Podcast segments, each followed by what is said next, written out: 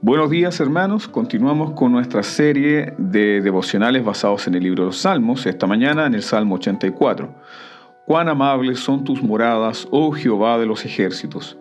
Anhela mi alma y aún ardientemente desea los atrios de Jehová. Mi corazón y mi carne cantan al Dios vivo. Aún el gorrión haya casa y la golondrina nido para sí, donde ponga sus polluelos cerca de tus altares, oh Jehová de los ejércitos, Rey mío y Dios mío. Bienaventurados los que habitan en tu casa, perpetuamente te alabarán. Bienaventurado el hombre que tiene en ti sus fuerzas, en cuyo corazón están tus caminos. Atravesando el valle de lágrimas, lo cambian en fuente, cuando la lluvia llena los estanques.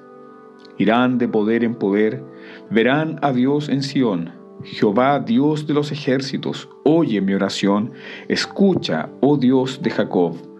Mira, oh Dios, escudo nuestro, y pon los ojos en el rostro de tu ungido, porque mejor es un día en tus atrios que mil fuera de ellos.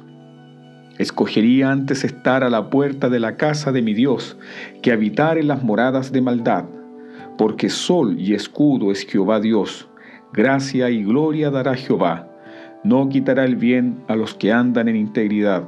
Jehová de los ejércitos, dichoso el hombre que en ti confía. Es interesante que este salmo comienza con un deseo por la casa de Dios y no ofrece ningún detalle de sus instalaciones. No hay detalles de sus ladrillos, ni de sus maderas, ni de sus adornos, porque el foco central del salmo es para el Dios vivo el Dios vivo que da refugio a las aves más pequeñas como la golondrina y el gorrión. El Dios vivo que da fuerzas al débil y le muestra sus caminos. El Dios vivo que consuela a los que atraviesan el valle de lágrimas, convirtiendo su valle en un manantial. El Dios vivo que promete que sus santos irán de poder en poder hasta verle en Sión el Dios vivo que escucha la oración y que da gracia y gloria a todos los que confían en Él. Así que donde quiera que los creyentes se reúnan para adorar, ese lugar debe ser un lugar donde se proclame la palabra del Dios vivo, donde el nombre de Dios y sus atributos sean exaltados, donde lo más importante según el Salmo 84, no son las estructuras visibles, no son las cosas visibles, la pomposidad de las cosas visibles, sino la gloria del Dios invisible, la santidad de Dios proclamada por medio de su palabra, la belleza del carácter de Dios. Este es el mensaje principal del Salmo 84 una oración de gran anhelo por la casa de Dios, pero por sobre todo por Dios mismo. En los tiempos del Antiguo Testamento se le dio gran importancia al templo de Israel construido en Jerusalén, donde sin duda residía la manifestación de la gloria de Dios, lo que conocemos como la gloria chequina. Sin embargo, cuando el salmista habló de su amor por el templo, él estaba pensando en Dios. Él no estaba pensando en la grandeza del templo.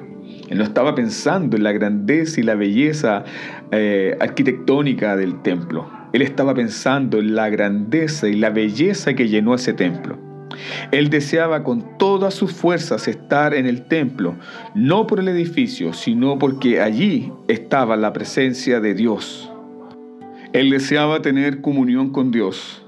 Anhela mi alma ardientemente es tan fuerte su anhelo por la presencia de Dios que dice, aún el gorrión tiene su casa y la golondrina su nido cerca de tu presencia.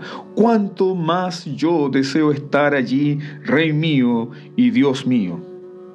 Este salmo promete bendiciones a las personas que confían en Dios más que en un templo, más que en una estructura.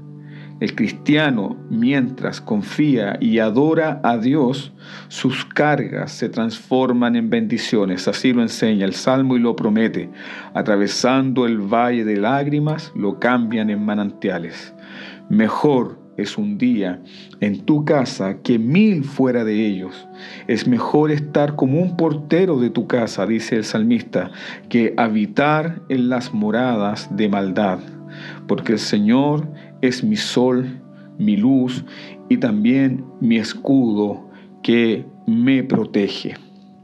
Que esta mañana, a la luz de este salmo, puedas tener un buen tiempo meditando, reflexionando y buscando la presencia de Dios. La presencia de Dios es descanso, la presencia de Dios es luz, la presencia de Dios son los caminos de Dios a tu vida, consuelo y alegría aún en las peores de las circunstancias, porque atravesando el valle de lágrimas, con el gozo y la contemplación que encontramos en nuestro Dios, se cambian en región de manantiales. Dios bendiga su palabra y que tengas un día bendecido con la gracia del Señor.